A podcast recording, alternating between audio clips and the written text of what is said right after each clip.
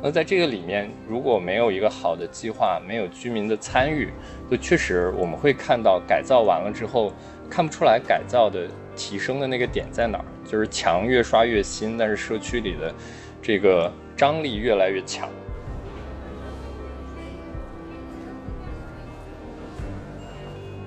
或者说相当一部分的这种改造都是没有用的，或者说实际上它是一个呃锦上添花的事情。呃，我希我觉得这个词表述的会会更准确一些，就是它是锦上添花的事情，它不是雪中送炭。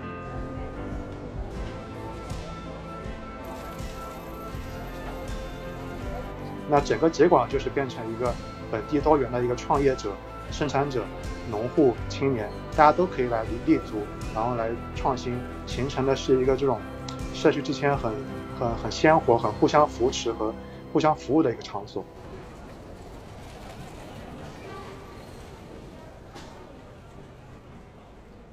Hello，各位听众，大家好，欢迎收听不只是市民。作为公众号“一览众山小”可持续城市与交通的播客节目，我们与大家分享城市可持续发展的前沿资讯与话题，聊一聊城市，聊一聊城市里生活的你和我。那这期呢，我们邀请到了上海市大鱼营造社区组织的联合创始人何佳，城市中国杂志执行主编崔国两位嘉宾。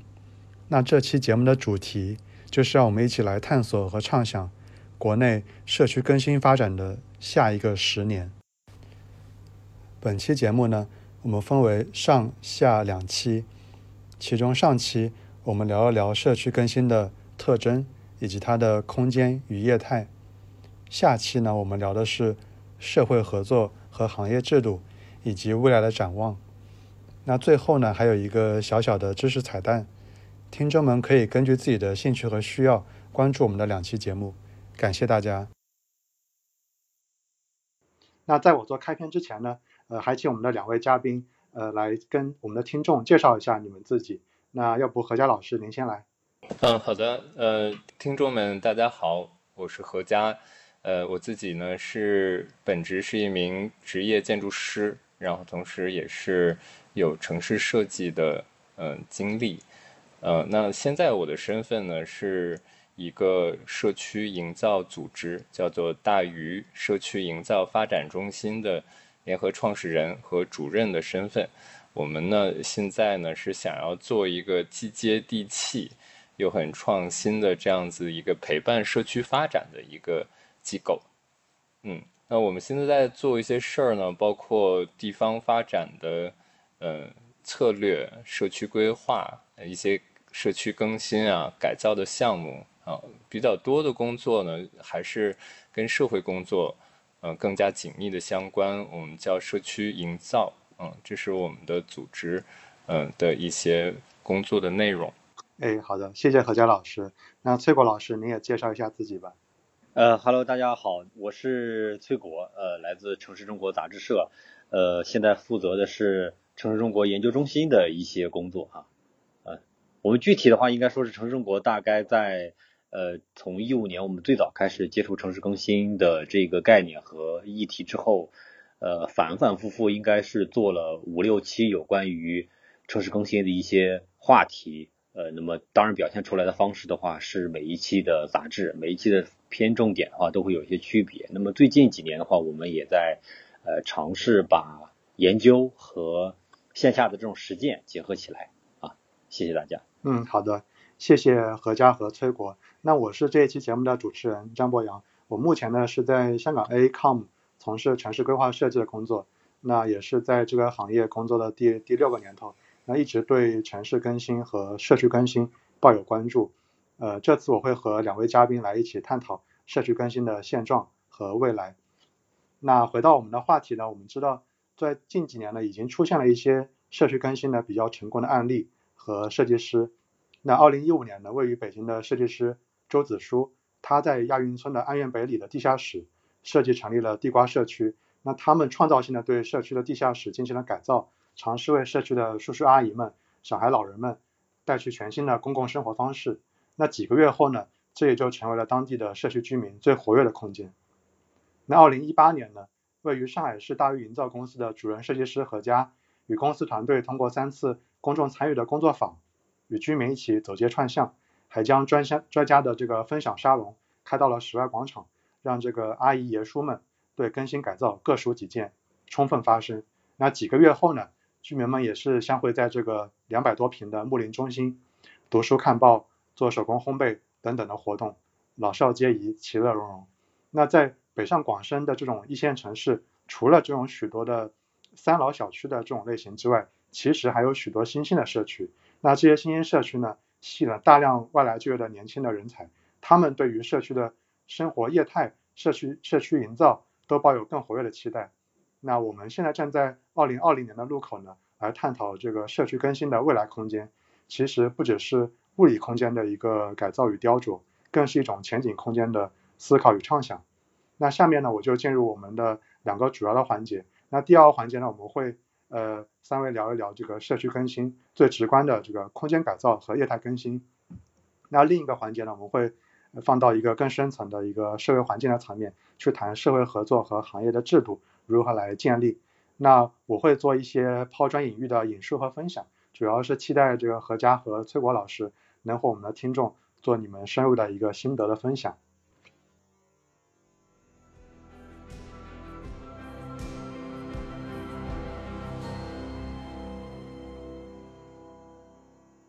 那首先呢，是我们的环节二，下一个十年社区更新的眼光应该看向何处？那具体而言，就是空间改造和业态更新的需求在哪里？那首先呢，我还是想呃把这个第一个小话题，大家来聊一聊这个城市的小微更新和社区更新的这个场所特征是什么？因为城市更新这个词呢，大家都很熟悉。那呃，我一会儿也请这个崔国老师来呃表达一下您的这个看法。那我呢是发现对于城市更新的小微地块，业界和学术界有过种种的界定，比方比方说剩余空间这个概念。早期同济大学的王坚峰老师曾经提出过，他是基于观察背景是上海城市内部有很多大量利用不充分的空间。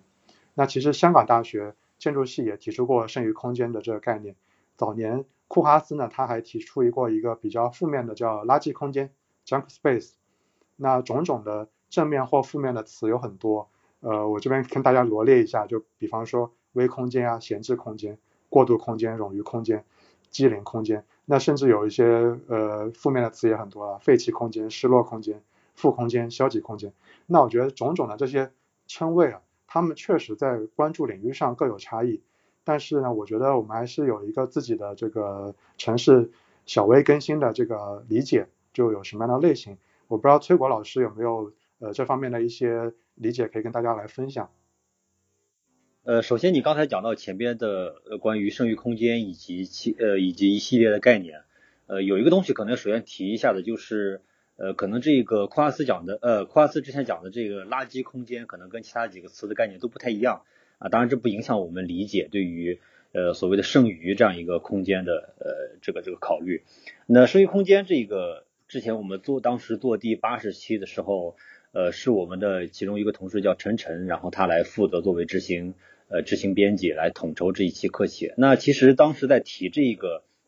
剩余空间的时候，也是基于对呃城市更新这样一个角度，想看哪一些空间实际上在城市里边可以发挥更多的效用。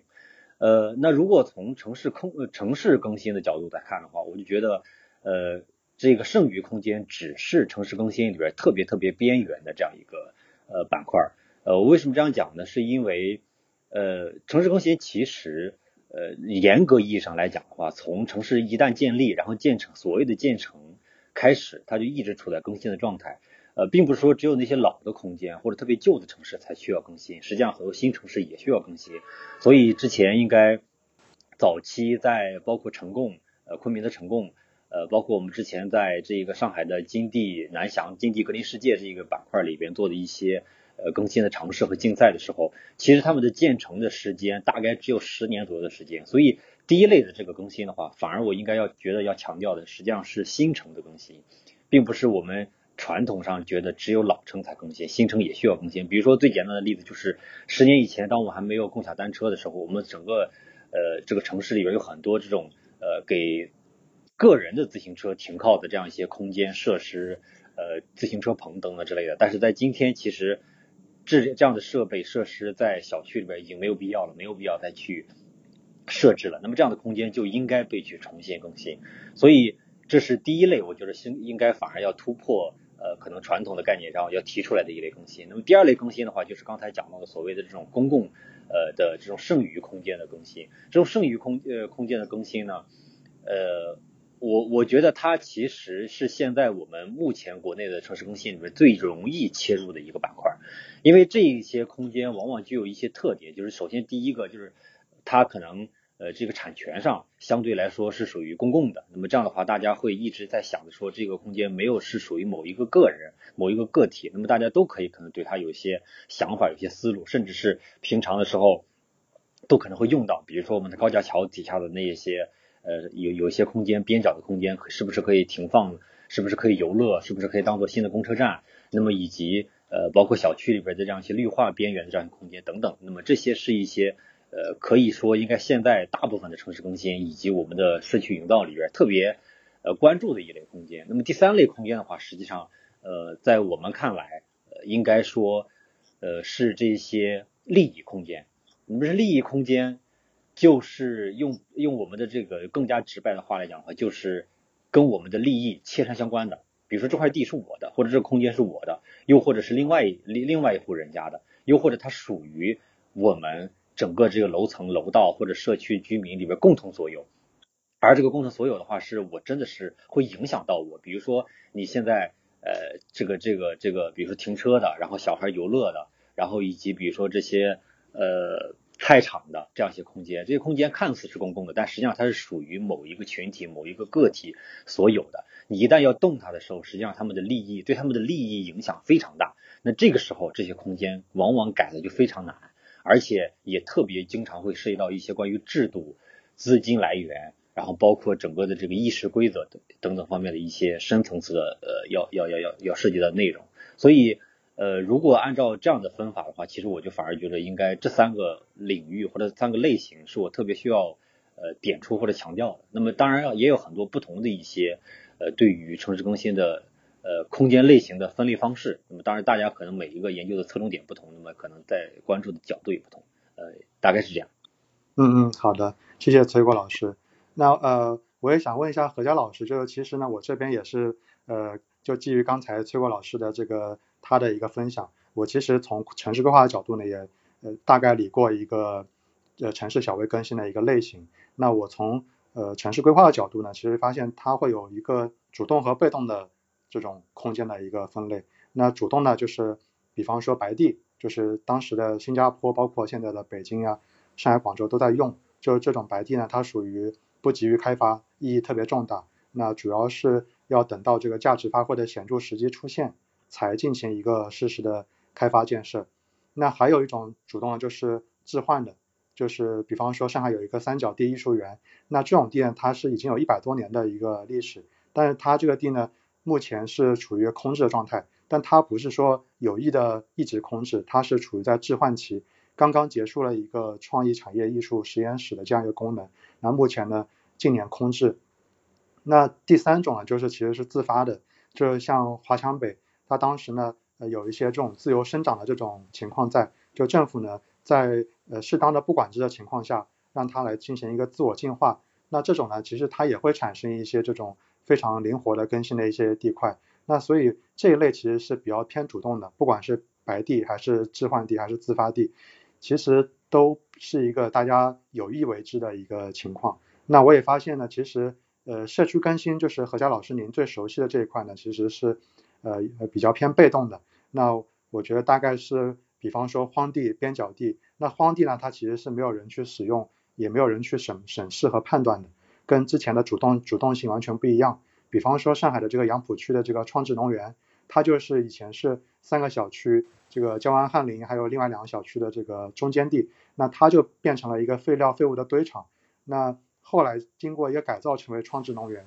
才发挥了一个它的一个很大的一个社区价值。那这种是一个地块，另外一种社区更新的地块，它它都不是一个完整的地块，它只是在地块内部，它是有人使用，但是会产生一些边角地，就荒地是一整块空着，但是边角地它可能是有一些呃边边角角的这种几平方米甚至它是有人使用，但是呢，有一些部分没有人审视和判断。那像呃北京的刚才提到的这个地瓜社区啊，还有像国外一些这种铁路，德国的这个柏林有一个快捷铁路，下面就做了一个书店。那这些空间它都不是一个独立的地块，但是它是一个边角地，它被忽视，但是有这个利用价值。所以我发现社区更新可能跟荒地和这个边角地这种呃忽视型的、被动型的一个一个处理是更加相关的。不知道何佳老师您这边是怎么样去理解这个社区更新的一个场所的一个分类？呃，感谢啊这个问题，我觉得呃聊的特别好，特别是在空间的类型上，嗯。嗯，你你其实提到了很多呃关键的点，就是这个空间的属性，呃，这个属性里面，呃，我其实看到为什么我们现在开始看到这些所谓的呃飞地呀，或者是嗯垃圾空间啊，那它的大的背景，我们可能要再提一下，就是呃上海进入到这个存量发展的这个大的背景下。那这个基本上是在二零三五年的这个城市总体规划所界定的，我们上海总的城域范围，呃，就是已经被框定死了。嗯，和现在已建成的这个范围，嗯，我我我现在说不清今年是怎么样，但可能，呃，两年前是也就只剩下那么几十公顷，嗯，这么大的一个增量的可能性。呃，那如果这样来看的话，城市的发展就开始向向内看。嗯，在这样的大背景下，呃，我们还要再看一个整体长的时间脉络，就是我们很多的这个土地在过去的，呃，我们中国的这个土地的发展的这些历史，呃，很多是我们的土地改革所引起的，所带来的这种遗留问题，里面相当的大的部分啊，比如说我们现在的老洋房。嗯，它就是属于一个没有被彻底的这个市场化的，那它都是使用权的住房，那在这个物权上其实都属于国家，嗯，居居民只使只有使用权，那我们其他的这个所有的其他的住房呢，它可能就是地权也都是属于国家，所以在面向存量发展的这个时候，我们其实看到在快速城市建设的里面留下大量的你前面所提到的这些。呃，这个各种各样的用地，那这些用地里面，呃，我们需要向内看。那在这个里面，政府是起到这个一个非常责无旁贷的一个，就是它需要来启动，要来撬动。那可能我们现在看到很大的这个趋势。嗯，当然我们在提到社区更新的时候，我们呃不会去呃，我们可能会会排除掉几种啊，比如说一个空间它通过。呃，这个纯市场化的这种溢价的这种改造和提升，啊，这这种纯市场的这种行为呢，呃，它其实就是一个这个这个土地价值，嗯，去把它通过更新来提升这种模式。那我们在谈到社区更新的时候，呃，社区本身我们要理解它是一个生活圈儿一样的这样的一个范围，它里面肯定涉及到大量既有的人，嗯，既有的住宅，它本身是不能够被推倒重建的啊。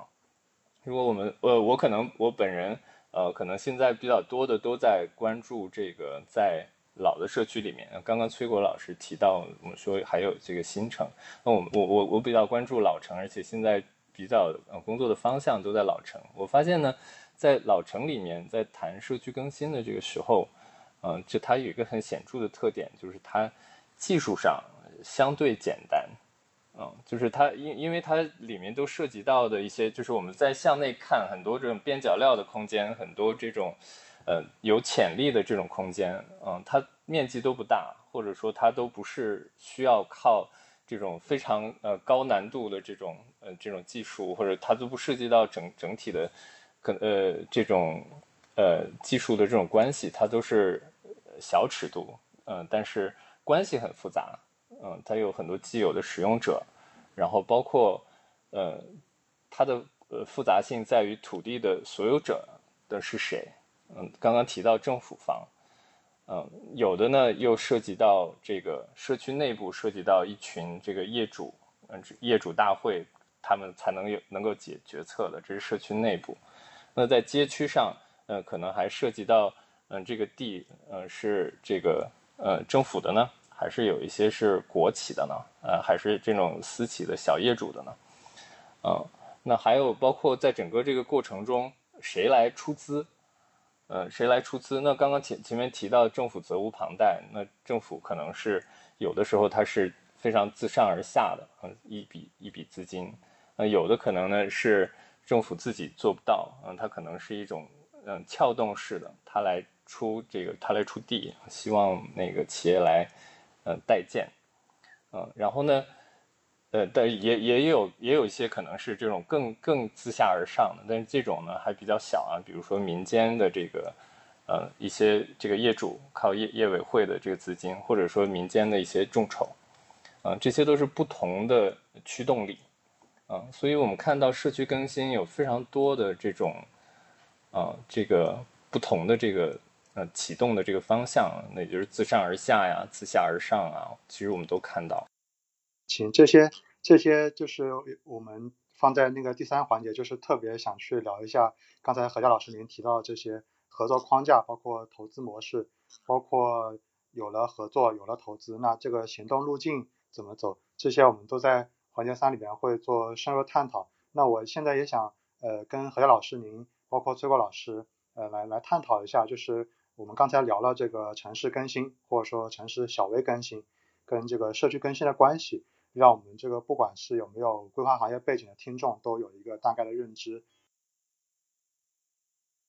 那我也对社区更新这个聚焦的我们的这个课题有一个大概的一个梳理。就我发现呢，就是呃上面的一些我们刚刚提到的，像一些荒地、边角地，它呃看起来更更是这种社区更新比较更相关的一个形式。那具体而言呢，就是像社区的一些街道空间啊，一些边角空间，一些甚至是一些墙面，一些景观公园，这都是一个社区更新的一个具体的一个落脚点。那我也发现，在这些场所的基础上，项目类型有什么？我最近呃做了一些功课，那我就发现其实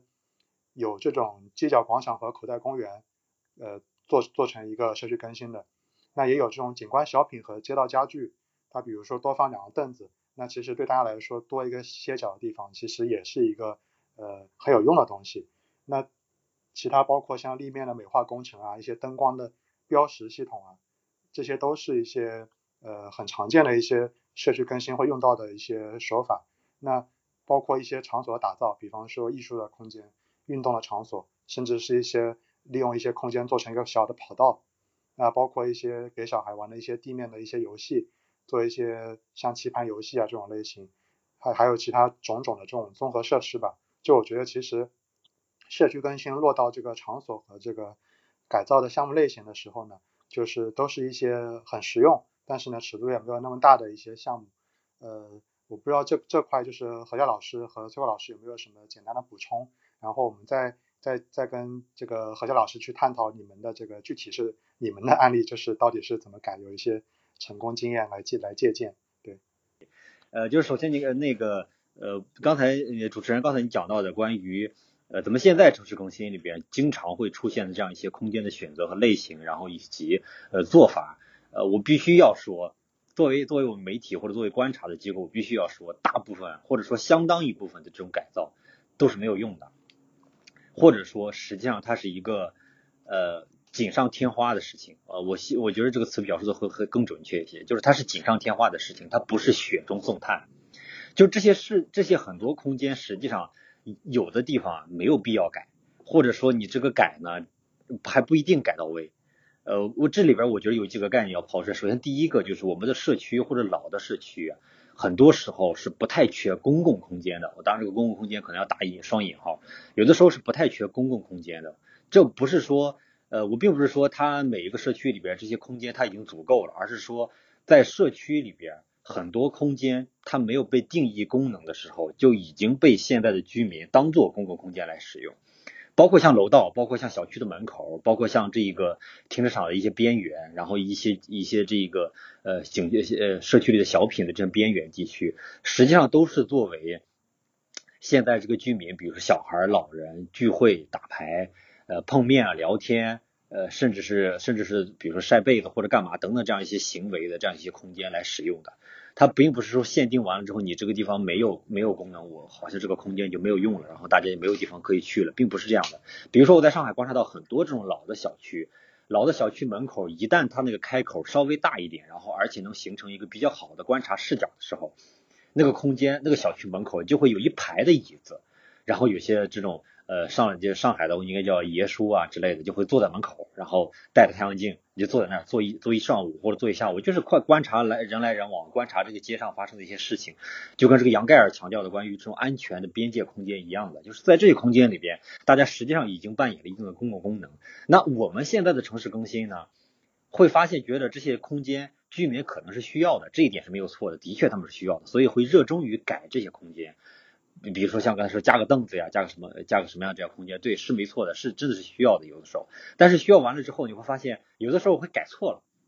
啊，改的不如以前好啊。当然我现在就不点名了哈，比如说在靠近同济大学附近，呃，那么我们之前就看到观察到一个案例，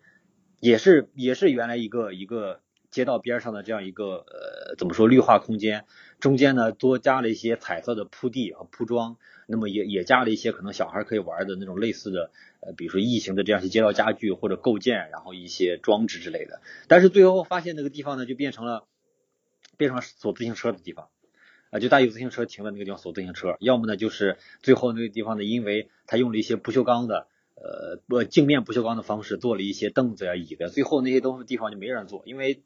它不实用啊，看起来设计起来拍第刚拍刚弄完的时候照片很好看，但是实际使用起来的时候不符合居民的行为习惯。居民行为习惯就是，如果这个东西我是脏的，但是看不太清，比如说是木头的，那有可能我就勉为其难的做一下了，或者石头的。结果他弄了一个镜面不锈钢的，就最后变成这个空间反而没有人做。本来是想让人做，最后反而没有人做。当然这只是一个具体设计手法上的一个区别，但是它背后反映了什么问题？就反映了有一些我们的呃这个这个社区更新。呃的一些改造案例，实际上设计师的愿景远比居民愿景要大。那终于现在我就讲到了最后我要说的这个点，就是我们目前的很多社区更新里边的一些案例，特别是对于一些热衷于对公共空间的改造啊，有的时候不是居民真正的需求，有的时候不是居民真正需求。这个我要反复强调，不是居民真正需求。居民的需求实际上通过想象，通过一般的社会学调研。通过问卷调查，往往是调查不出来的。这个我们之前在金地的那一次活动里边时候，也碰到了这个很典型的问题。当时就请了我们呃上海财经大学的另外一个社会学的老师，然后他帮我们去做了很多的考虑。他也提出了一个观点，就是当我们真的要去调查社区的一些居民需求的时候，我们发现白天去调查反而调查不出真正的需求，因为白天能在社区里晃悠的那些人，要么是年纪上了年纪的，要么是小朋友。而这些人实际上在核心家庭或者说在这一个主要的家庭结构里的话，他不具有最终的话语权。他要么是老年人，要么是小孩，或者我们调查时候发现哦，大家现在就是要把广场舞的空间划分成十十块，大家分别每人每个每个队占一块儿。那这个也是一他需求，但往往有的时候这些需求最后只能在只能是他是把这个刚才说的那个锦上添花的行为做好，真正雪中送炭的，比如说卫生的问题。然后充电的问题，就是比如说停车充电的问题，比如说甚至还有一些老年人上下楼的问题，一楼到七楼之间没有电梯的问题，这些问题实际上很多时候是解决不了的。那这些问题反而有可能才才是特别难，但也特别需要被解决的事情。行行行，呃，那我那我我我我做一个简短的过渡吧，因为我觉得何教老师应该是酝酿了一些话，然后我觉得呃这个确实这个社区更新里边可能群众参与啊。大家都在说，但呃，我觉得何教老师可能我以我的关注可能是做的比较成功的，呃，比较带节奏的这样一个公司，但确实会有很多的这种群众参与的，呃，只是嘴上说，真的落实呢并效果并不好。因为我我我也简简单的说一下，我我就观察到确实有很多案例，他们在改造之前，他们把那个地方改造成，比如说晾衣架，就是因为它最早的时候它本来是运动设施。但是社区老人比较多，他们也不怎么去运动，他们就把那个运动区，把那些拿来运动的改用成了晾衣晾衣架，就是这个是一个非常呃他们自发的一个行为，然后设计师再去去呃跟随他们这种需求，所以我觉得可能我之前也看到过一句话，就是说居民他确实对于这种自上而下的一些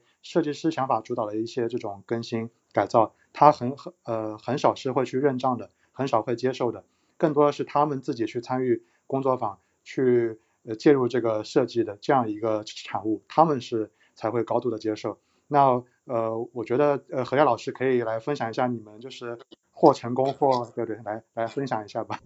嗯，好的好的。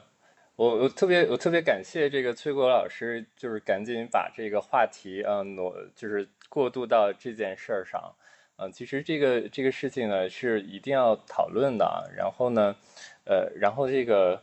呃主持人就是我们的这个组织呢，它是一个社会组织。然后我们并不是一个公司。刚刚你提到几次说大鱼营造公司呢，其实有一点儿有有点儿这个有一点儿这个口误哈。然后我们为什么是一个社会组织呢？就是因为我们意识到，在城市更新的这个里边，其实需要的这个多种力量。然后呢，我们希我们希望成为第三种力量，就是非政府、非企业的那个第三种力量，能够比较中立的代表多方利益。所以崔国老师前面提的这件事儿，对我完全没有冒犯。然后恰恰呢，是我们。我们其实想的是同样的事情，这也是为什么我们会以这个 NGO 的身份来参与社区更新。呃，我我们其实是一个这个社区营造机构，就是其实现在越来越多的软性的工作大于硬性的工作。但我我可能跟崔国老师提的这个观点有点不一样的是呢，我们还是呃觉得说城市更新本身是有必要的。呃，那呃。呃，这其中有必要的这个点就在于前面提到的，就是确实在我们存量更新的里面，我们的城市里面大量的存在资源的错配，而且不光是在历史街区、老老社区，有可能越到新城，呃，它可能这个尺度更糟糕，或者说它可能有更更多的缺口，只是我们老街区、老社区。呃，老的 老的比较快，很多老公房里面的这个存在什么停车位不合理啊、绿化杂乱啊、什么这个这种适老化的问题啊，可能更更严重。所以再加上这里面本身的它的这个产权，确实政政府别无旁贷，它是由这个企业的这个公房啊、工人新村啊转成这个售后公房的，所以在这个里面。怎么提我们的 美好生活呢？这个政府怎么创新治理呢？这这里面其实确实，在城市更新中，美化环境这件事儿是最直接的、最能看得见的。所以我们看到政府现在有很明显的一个趋势，就是大量的资金被投入到这个里面。那这里面就就存在着刚刚崔老师提到的各种问题，就是政府花了钱，其实不是居民最想要的。或者说改造完了之后，反过来不说好，还一直的这个在骂。人家刚才也提到说，我们的这个这个设计师专业者，嗯，专业者他就是落不了地，因为他提供的其实是，呃，他提供的是一个专专业服务，但社区是一张网，那它不是一个点，它是牵一发而动全身的。那你其实看感觉不到这个社区里面到底有多少这个 牵连的利害关系。设计师你所判断的确实是锦上添花的，就是哎，我们增强公共性可能会很好，但是可能你增加公共性的那个地方旁边一楼住的那个居民，就天天会遇到这个有居民在那儿随地大小便，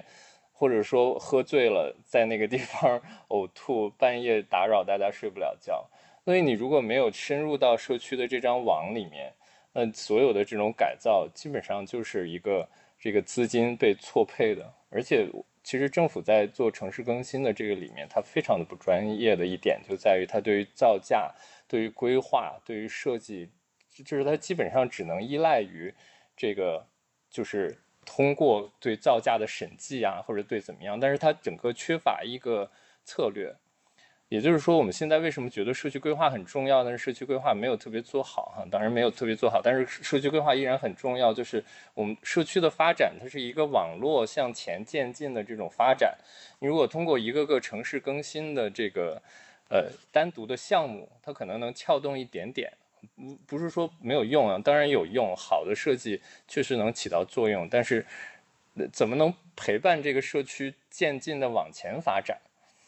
嗯，那这个这个里面就是，当然现在还有更更糟糕的那种迷思，就是希望投一大笔钱。就我们现在呃，其实有很多的这个这个改造项目，它是根据社区的平米算的，它其实每一次都是社区的一笔巨款啊。这笔巨款希望能一下子让小区整体的有一个提升。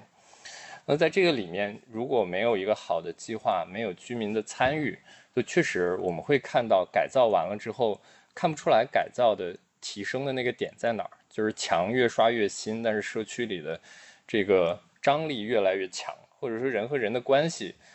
本来有很多这种自发的这种 informal 的，就非正式性的这种，比如说很多的座椅啊在那儿堆着，很有烟火气，这种天然聚集的，但是这个可能就被抹掉了，这种可能性就被抹掉了，反而造成了倒退。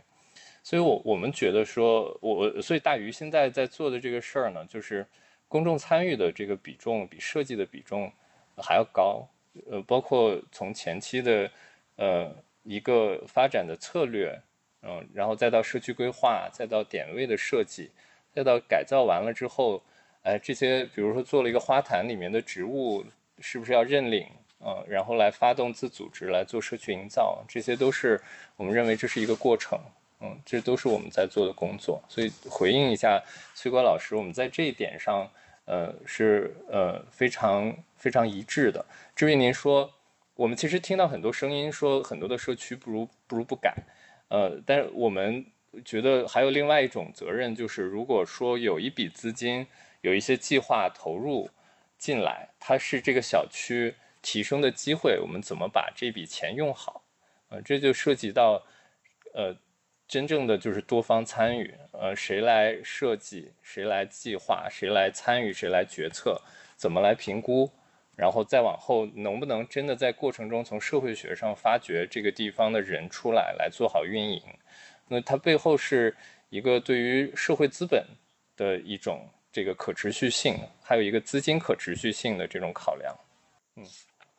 嗯嗯嗯，下一步就想请这个何佳老师，呃。要不结合你们的某一个案例讲一讲，比方说，我注意到你们的那个浦东新区的竹园木林中心，当时其实你们对于这个呃比较务实的去看居民到底在哪里需要更新，这种就是您刚刚说到的，就是跳进这个网里边，你们当时做了像类似于满意度地图，还有建立了这种居民的这种类似于微信群的这样一个呃工作方式。当时我看到你们的工作坊好像也包括了居委、居民。包括一些物业运营，呃，包括包括设计师，呃呃，这样一个非常公众参与的成那个方式来做了一个呃满意度地图和居民微信群这样的一些类似的事情，呃，看您这边是不是有一些具体的一些分享，怎么样去找出来一些哪里该做更新，哪里不该做更新？呃，就是像竹园木林中心呢，是我们二零一八年呃来做的，就是比较早的一个尝试，就是尝试参与式的设计。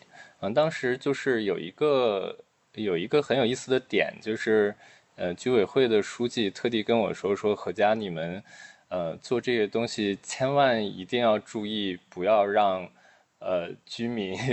然后跳出来反对。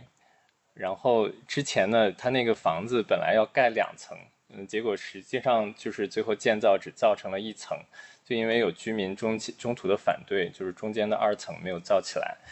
然后我当时就觉得很很也不不能叫奇妙啊，就是当时觉得，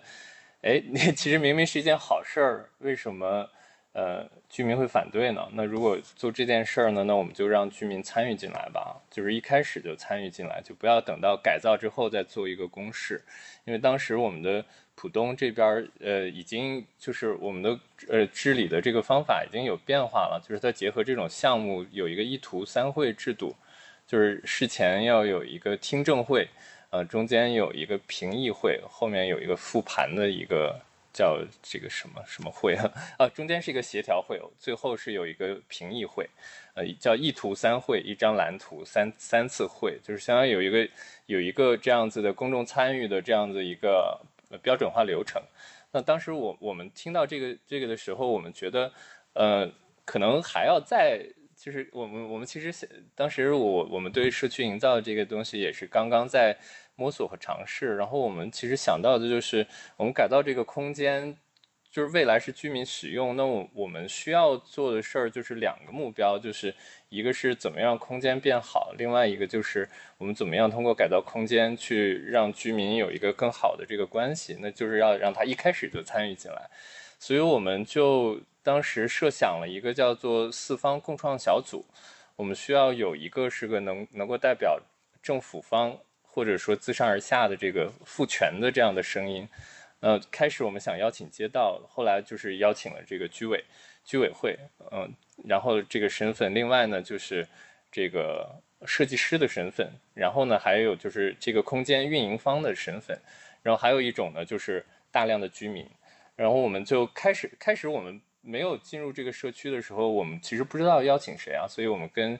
居委会聊这个想法的时候，他帮我们招募了一波一波，然后我们自己到处贴海报，招募来的人其实非常少，都是居委会链接到的，嗯，就是想都可以想到，都是一些社区里的老人啊，都是一些这个包括这个楼组长啊这种。就是他原本的这个治理体系下的这个社区骨干，那当时我们就四方一起邀请这个运营方讲他的困扰，然后我们设计了很多跟议事规则相关的呃这种互动的小办法，然后包括很简单的参与方式。刚刚主持人也在说，哎，有满意度地图，呃，我们还有各种做了很多的道具小卡片，然后有插旗的小游戏。啊，等等，然后我们其实希望的是，就是进入社区，跟社区先建立关系。后来我们发现这个过程呢，其实就是参与的人很少，呃，这个参与的人很单一，都是老老年的老年的这个社区代表。后来我们又想到说，哎，我们需要呃把这个活动办到周末。这个这个居委上班嘛，呃，那个不上班嘛，或者政府不上班嘛，那我们其实就是邀请他们派一个代表来，然后我们就把这个活动办到这个人流最密集的广场上，我们就做了一场开放日，然后这样呢就可以让更多的这个亲子啊，还有带养宠物的人啊，或者车主啊，然后把这些人都都都进来。那这个时候我们就开始拉这个微信群，我们会把这个对这件事儿。呃，持续有持续关注的，或者是我们突然发现，哎，这个里面有有一个这个幼儿园的园长，嗯，他报名进来了，嗯，然后或者说在这个地方工作的一个规划师，他报名进来了，我们就会把这些关键人物拉群，然后让他们一起来讨论，然后在第三次，我们就把地方的模型啊，什么什么都等比例的打印出来，就是重点的邀请这些。社区里的 KOL 再来一起做设计，所以当时我们就做了这样的三种这个工作坊，然后第四次是探讨怎么样好好的运营，然后就这样子慢慢的呃渐进式的和居民一起做了这样的一个设计。那后来我们慢慢的就总结出了一些呃参与式设计的一些方法。那参与式设计呢，它本身我们后来又意识到它是。整个一个项目推进中的设计的那一个环节，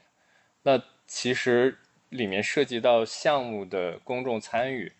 还有公众参与的项目。如果是公众参与的项目呢，毫无疑问，它再往前，嗯，就是比如说，嗯，在前期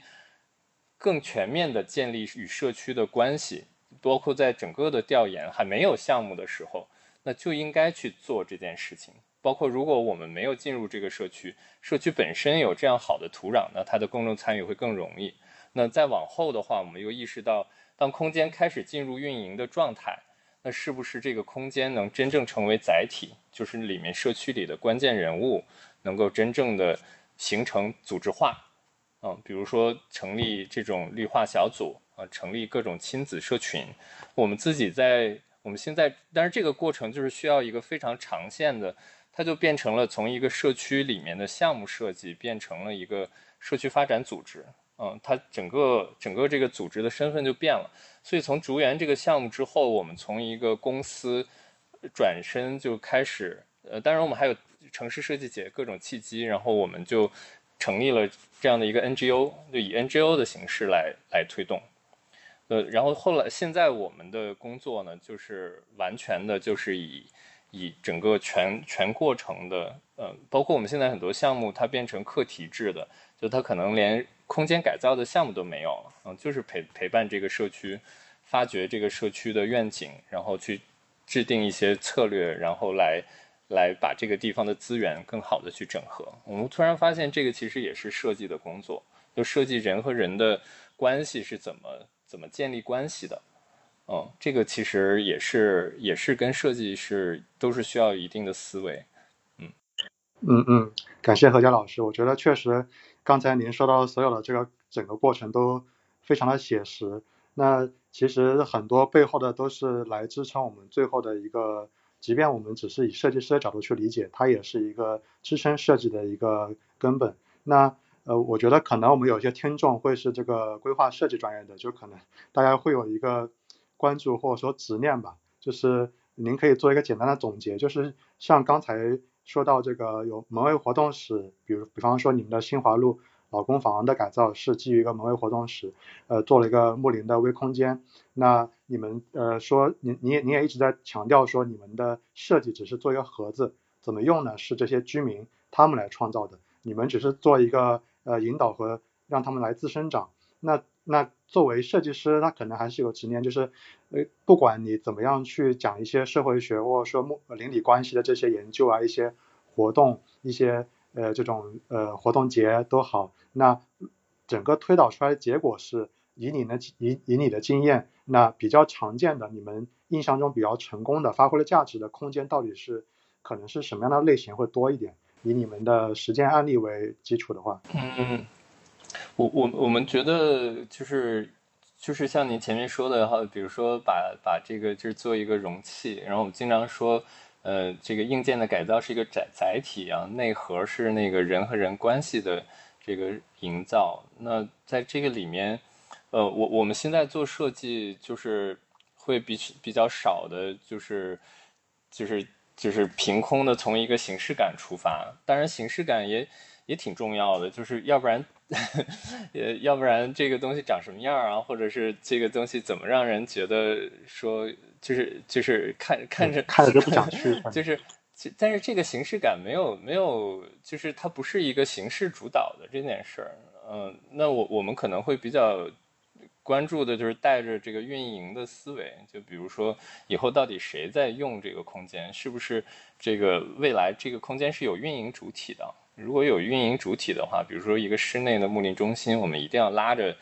这个运营的这个这个伙伴儿。前期就参与进来，比如说我们在呃呃四平呃四平路街道那个有一个抚顺路的木林中心，就那个的设计都不是由我们做的，但是我们也是还是拉着运营方，或者其实是运营方和街道邀请我们，就前期一定要通过公众参与来做这个调研啊，所以像这样的过程，呃，就是还这个这个过程还挺重要的。那在这个里面，我们对于一个空间的判断就是。呃，第一，它是不是呃包容了这个运营的想法哈？就是运营有参与。那如果没有运营，比如说一个广场、社区、社区里面的那个休闲广场之类的，那我们会努力的尽量的，就是把碎片化的东西变成完整的空间。嗯，然后就是化整为零，然后去尽量的开放。呃，比如说像在呃。新华路六六九弄的那个，那你刚刚提到的那个门卫室，它本身以前是个小黑屋，堆杂物的。那我们可能在这个里面就尽量的把这个外墙，就是用各种结构的方法，尽可能让它的敞开，或者说用完全可完全打开的这种全开的移门啊，或者是这个飘窗啊这样的做法去，呃，营造它的开放性。然后或者是就是。就是大量的留白。我们在红仙的那个项有一个半地下自行车库，然后我们把它的屋顶本身是它原来有各种各样的小的零碎的绿化，后来就完全拆掉，当然也没有什么钱，就拆掉之后就做了一个完整的场地。后来那个完整的场地就变成了那个社区里面孩子最愿意去的。那这种就是还蛮蛮多的，去塑造这种完整的可以让居民自己发挥的空间，还挺重要的。嗯嗯嗯，对，那我觉得刚才我们讲了很多空间改造的话题，其实都会发现它又回到了一个呃社会需求或者说社区需求、居民的自己的那个关系网络的这个话题里边。那我现在就呃呃进我们的这个呃第三个话题吧，就是我们的这个社区更新的商铺业态，因为刚才我们其实讲了很多做活动啊，做一些业态的一些一些解释。那呃上次呢跟这个何佳老师做简单的沟通的时候，也提到了这个点。那呃我们现在就来聊一下社区更新的商铺业态，它在怎么样的受到这个市场规律的呃正面作用和负面作用？因为其实呃我给大家做一个引述吧，比方说呃所谓的这种社区业态，它需要一个本地的生活化和多样化。呃比方说香港这个中环街市，它就呈现的一个比较多元面貌的一个呃结果。那首先它的运营理念就是一个多元化的，它是以不同组合的呃形式的这种出租的档位为主，那很丰富。我跟大家简单介绍一下，有这种两至三年租约的这种十四月租和小档，那也有这种日租的这种手做的这种摊位，而且呢它有这种周末一些即兴的这种 pop up 的这种市集，那还有时租的这种一个一个小时一个小时租的这种文化艺术表演和活动，那来提高这整个。社区的一个非常，呃，怎么说，有点像最近国内在提的地摊经济吧，就是它提升了整个呃这个社群的活力，也提高了大家这个整体的一个社区的收入。那整个结果呢，就是变成一个本地多元的一个创业者、生产者、农户、青年，大家都可以来立立足，然后来创新，形成的是一个这种社区之间很很很鲜活、很互相扶持和互相服务的一个场所。那我觉得 这是我对于这个。香港中环街市的一个一个呃观察，那我不知道就是呃两位嘉宾，你们对于这个商铺业态，它在这个市场规律，呃比方说尤其是这个大陆的这种市场规律下，现在有一些什么样的瓶颈，或者说你们觉得应该有什么样突破口，来拉高这个社区业态的这一块的这个活力？要不呃崔国老师您先来分享一下有没有这方面的想法？呃，我先回应一下那个刚才那个何佳老师刚才讲到的，就是项目里边，呃，可能他们现在就是软性的这些内容比硬性的东西要多这件事情。我觉得这件事情其实，呃，刚才何老师有一句话说，这个事情实际上是，呃，发现应该也是设计师的工呃任务或者说工作内容。呃，其实从国内目前情况来讲的话，这的确真的是我们设计师应该要干的事情，包括规划师，包括建筑师。呃，那但实际上呢，如果从完整的或者更加更加这个。全局一点的角度来看的话，这件事情其实不应该是我们设计师干的事情，实际上应该是政府或者说居民原来要干的事情。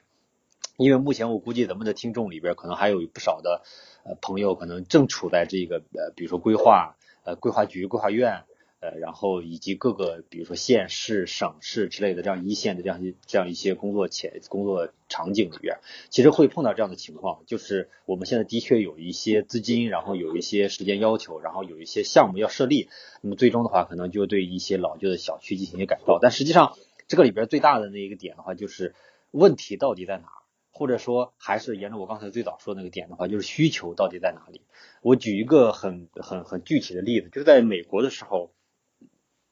也有一些类似这样的社区更新，然后或者这种呃城市更新类似项目的，甚至在比如说一些远郊区、呃郊区这种 house 这样的区域里边，其实也是有这样需求的。但是大家在呃在这个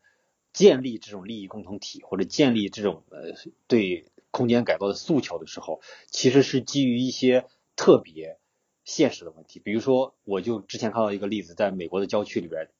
是这个小区里的。呃，各个家呃住户，他们是基于小孩上学最安全这个角度建立了一个利益共同体，就是他们希望他们的小孩在步行到达他们的这一个小学去上学的时候，不会经过快速道路，就是这种呃快速车行道、快速道路、快速干道，或者说是经过快速干道的时候呢，我们能够通过这种社区更新的项目改造一些空间，让车先让人。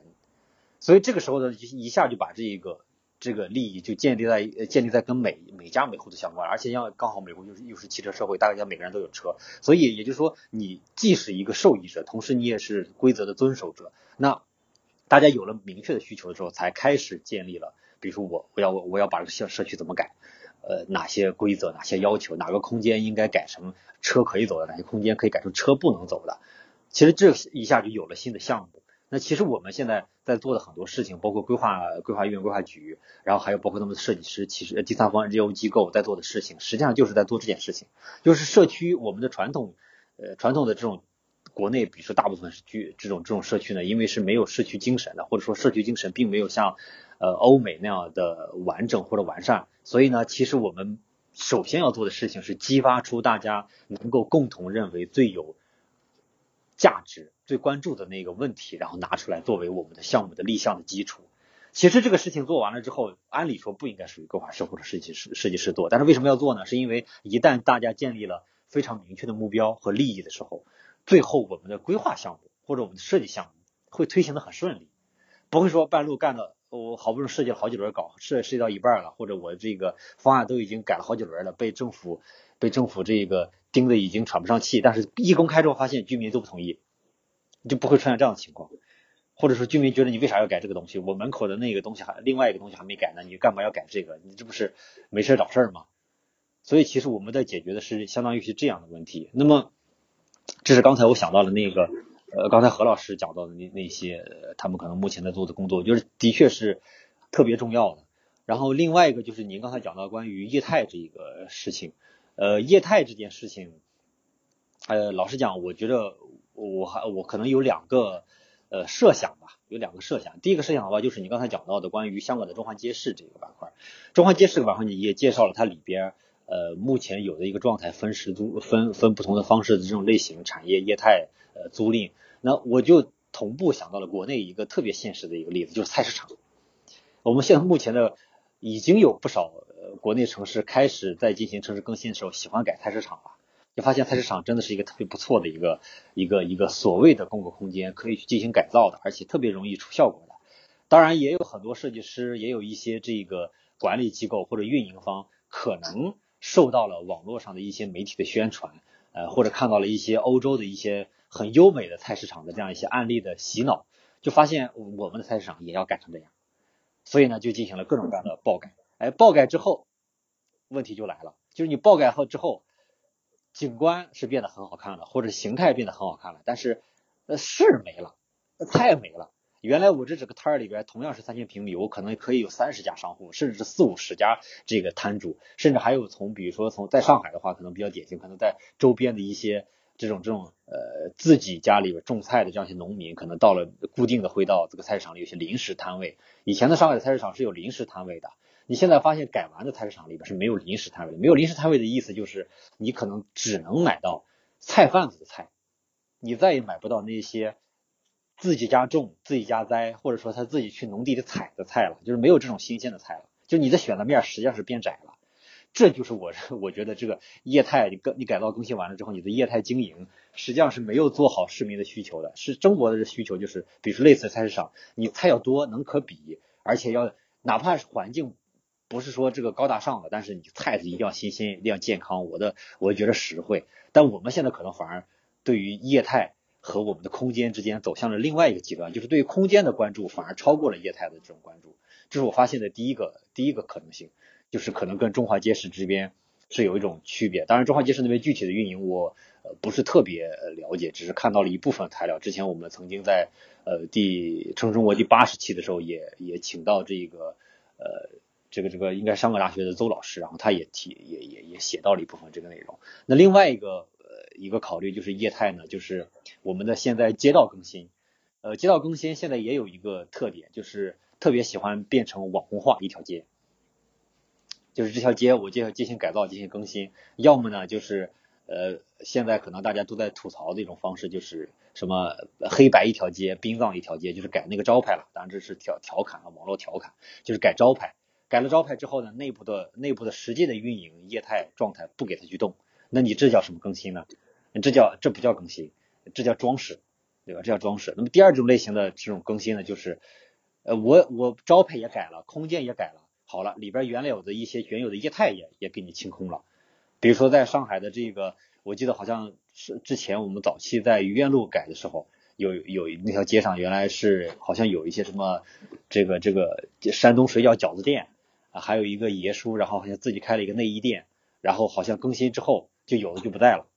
就因为租金可能也承受不起了，然后周边的环境可能也有些有一些变化，那当然可能运营管理方本身也可能有也有些所谓的业态提升的考虑，就把就把一些原来可能更所谓的低端的业态给清除了。那另外再比如说现实的案例的话，在呃这个厦门的沙坡尾这个地方，我经常在不不少的这个讨论里面都会提到的这个地方，就沙坡尾真的是一个非常典型的一个区域。就它一开始的时候是有很多呃，比如说年轻的文化群体、亚文化群体在这个地方聚集，比如说有设计、有服装，但最后的话，因为呃新的这种更新改造。然后原有的，比如说开了三十多年的，跟中国、跟中、跟改革开放同龄的一家呃理发店就被清空了，因为租金满满足不了了。原来在这个地方，在这个地方聚集的很多小众的书店，还有设计师店、买手店，后来也都经营不下去，也都走掉了。就是最后这些业态呢，就变成了只是咖啡、网红、麻辣烫、抓娃娃机、日料这些东西，周边的居民是不需要的。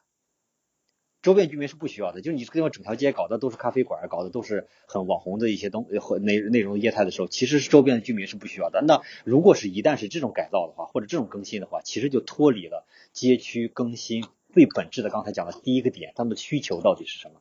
周边的居民的需求难道是希望我的街变成一条网红街，大家都来旅游打卡，人人满为患，我走路都走不开，然后最后还得给那些拍照的小姐姐让道吗？好像不是这么回事。好像不是这么回事，所以那当然，一现在也不是说每一个地方的改造都是这样的，还是有一些区域，呃，可能在改造时候花了很大的精力，然后也花了很大的这个场合。前两天我看到一个案例的话，应该是在南京的，好像叫国创园，应该是一个国企，在呃叫什么，在这个秦淮河的边上的有一个园园区。之前呢，他想做的是一个特别高大上的什么领军人才创意产业园，那最后呢，实际上他们可能相对这个业主能沉得住气。呃，我看目前运营起来的话，应该是有一些特别小众的一些设计机构啊，呃，洛可可啊、文化呀、设计啊之类的机构在里边入驻，就脱离了原来的或者摆脱了原来所谓的高大上的这种呃产业业态式的方式，那最终呢，反而变成了一个离着文化创意旅游然后特别近的这样一个特别自发的状态，所以。呃，我具体到底是什么样的业态，或者说应该选择什么样的业态，我我并不能说在这里一定给一个，比如说听众，然后给未来的项目提一个呃结论。但是我觉得有一些东西实际上是需要注意和避免的。呃，表面看起来，比如说网红的这种网红的这种街区，或者这种呃，比如说街菜刚才讲的菜市场这种更新，其实也带有网红的性质了。呃，在宣传上，在政府宣传口上，实际上是非常非常有好处的，因为照片很明显，前后对比很强烈。就会感觉好像占占领了这个宣传和舆论的高地，但实际上居民实际上是，我我目前发现不能说叫苦不迭，但至少应该还是有一些有一些自己的想法的。那大概是这样一些观察啊。嗯嗯，好的好的，谢谢崔国老师。其实呃，在何佳老师讲之前，我其实呃您刚才讲的，我也想到有一些市场的这种规律啊是比较有意思的。其实我直接就想到了上海的 M 五零。那 M 五零其实我想两位应该也很熟悉，它那边其实原来是一个呃工业遗址的这个改造，那很多的这种呃自由的一些艺术家创作者就去那边自发的形成了一个比较艺术化的一个这个工作，那可能在后面是一个工作室，那它店店面可能就可以卖东西这样子，那整个一个那时候的一个地价是比较友好的，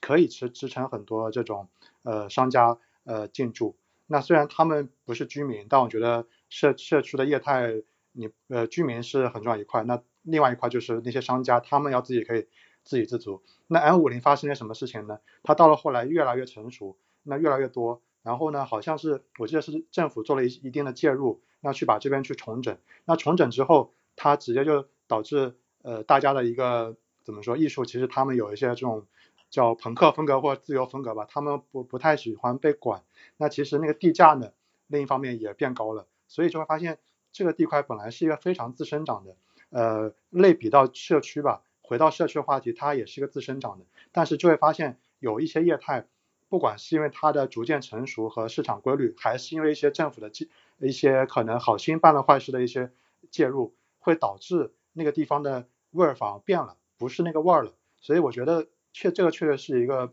我也很想何佳老师一会儿做一些补充，就是市场规律有一些什么正面和负面的作用。那我也想在何佳老师再再补充一点，就是您觉得现在您也在关注这个社区商户联盟这样的一些类似的概念和去推这样的事情。那您觉得新兴的一些社区，以这种年轻人才为主的社区，他们的有什么样的独特的业态是您想去觉得他们是需要的，目前缺乏的，是不是刚才崔国老师提到一些网红的业态，还是说即便是网红业态，也不适合在年轻化的社区出现？嗯，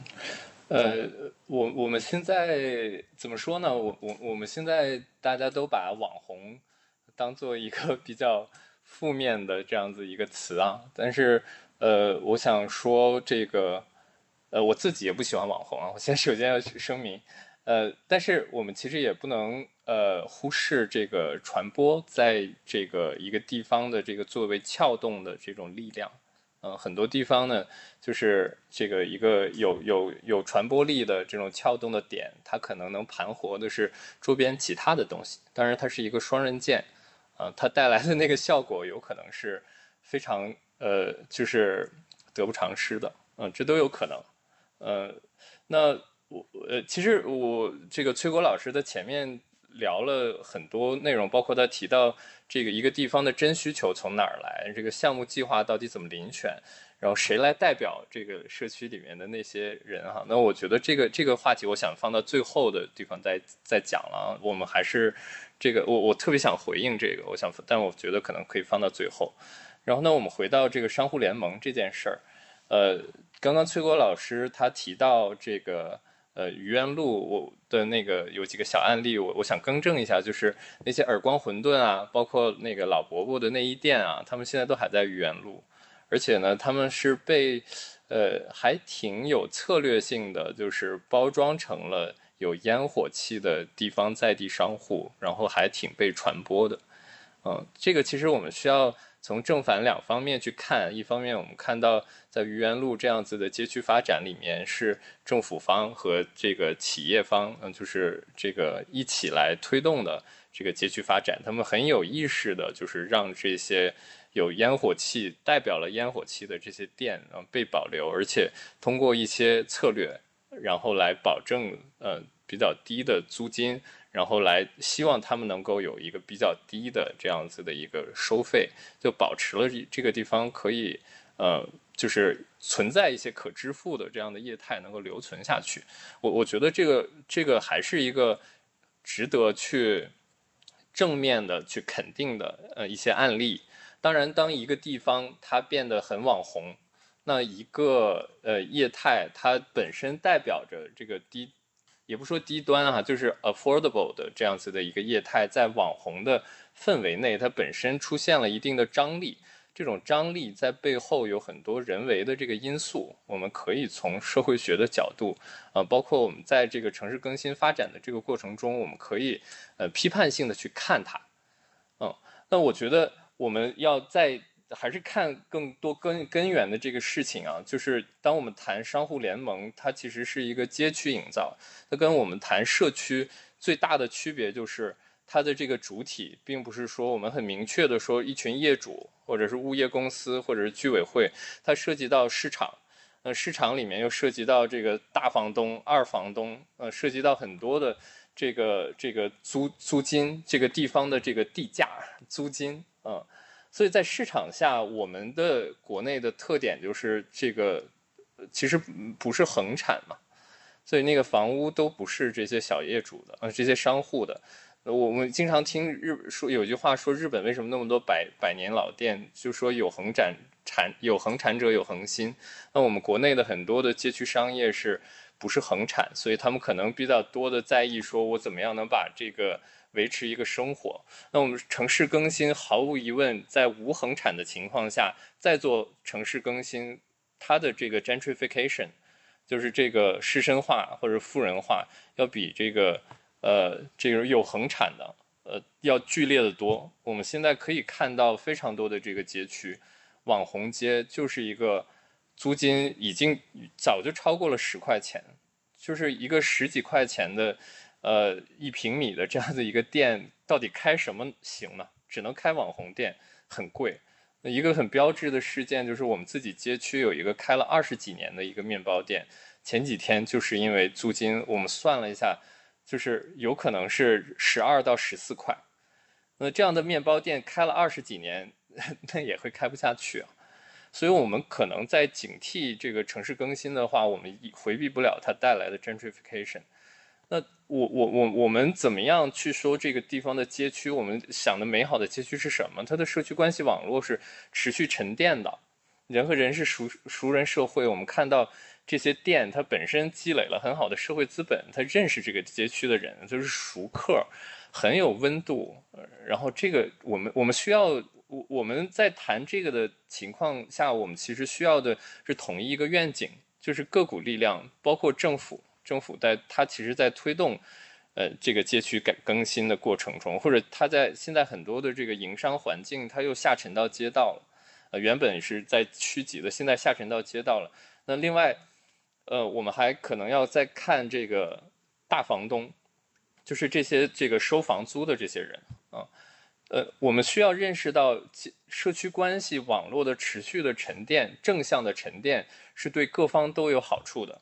呃，对政府它社区治理的好处，嗯，对大房东它是有一个资金稳定、租金稳定的好处，它不会经常的换换租。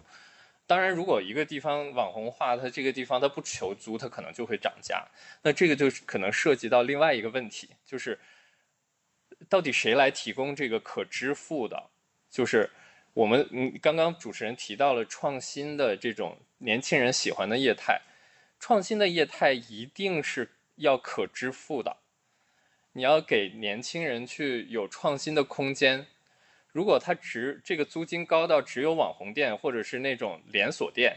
就是我靠其他的低租金的十家店来养活我核心区的一家店，这个核心区的这家店我就负责弄品牌，我就负责。占一个在最好的地方占一个地方就来拜拜钱，展现一个好的这个 image，那这个地方你怎么去谈这个街区创新？怎么谈它的价值？怎么谈谈它持续积累的这个这个 这个各种各样的价值？那肯定是呃这个收割一波就就换了，呃毫无疑问的，嗯，所以我我我觉得嗯，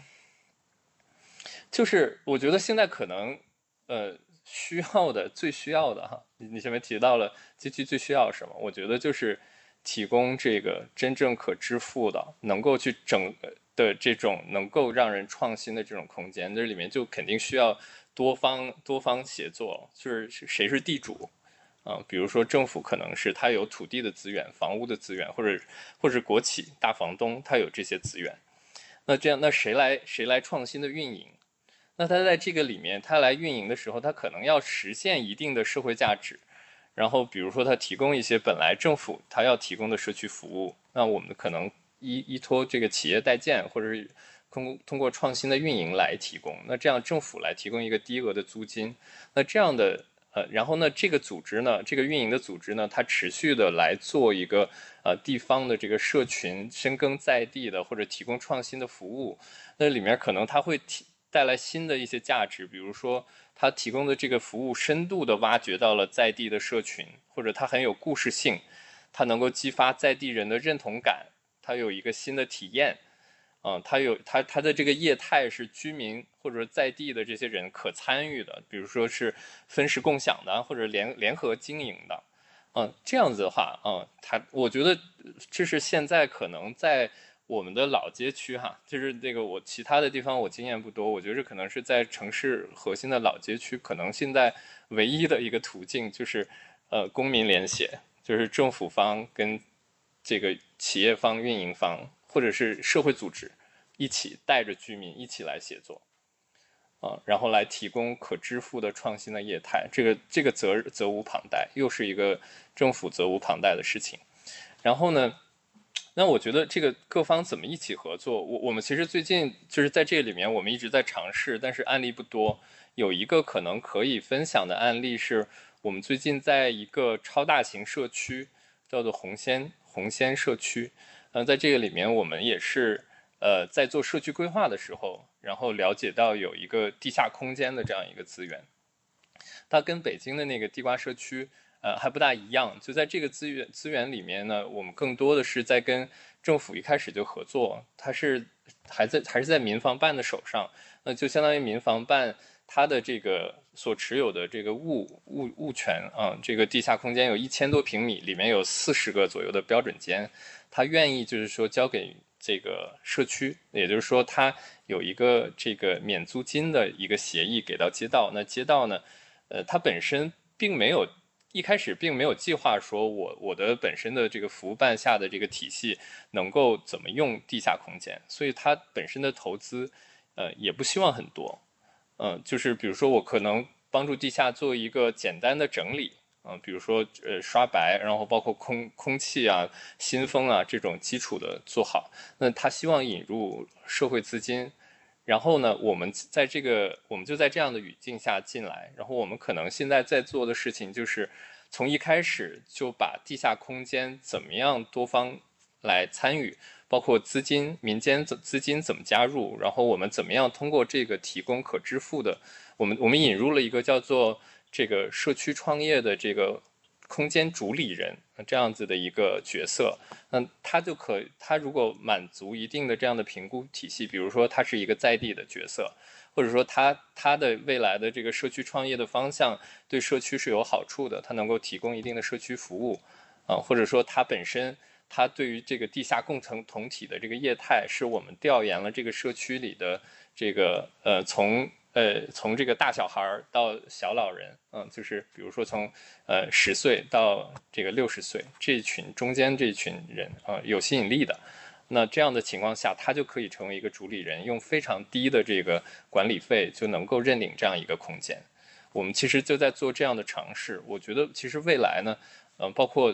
呃，我们其其实现在上海的年轻人来来来上海非常难，非常难创业。我们在提这个社会创新和创业的时候，呃，大多数都死在房租上，呃，或者死在这个用人成本上。那其实我们就需要呃做这个方面社区更新呢，其实有很多这样的，嗯，它其实有很多这样的，就是它的产权，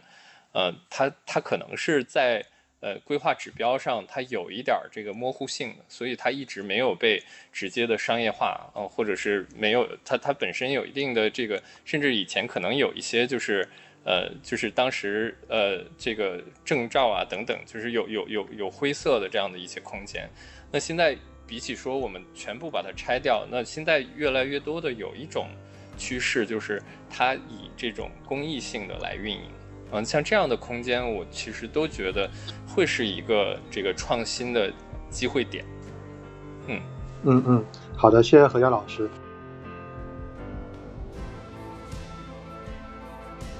如果你对我们栏目感兴趣，也欢迎在苹果播客、喜马拉雅 FM 等平台搜索我们的节目，不只是市民，直接订阅。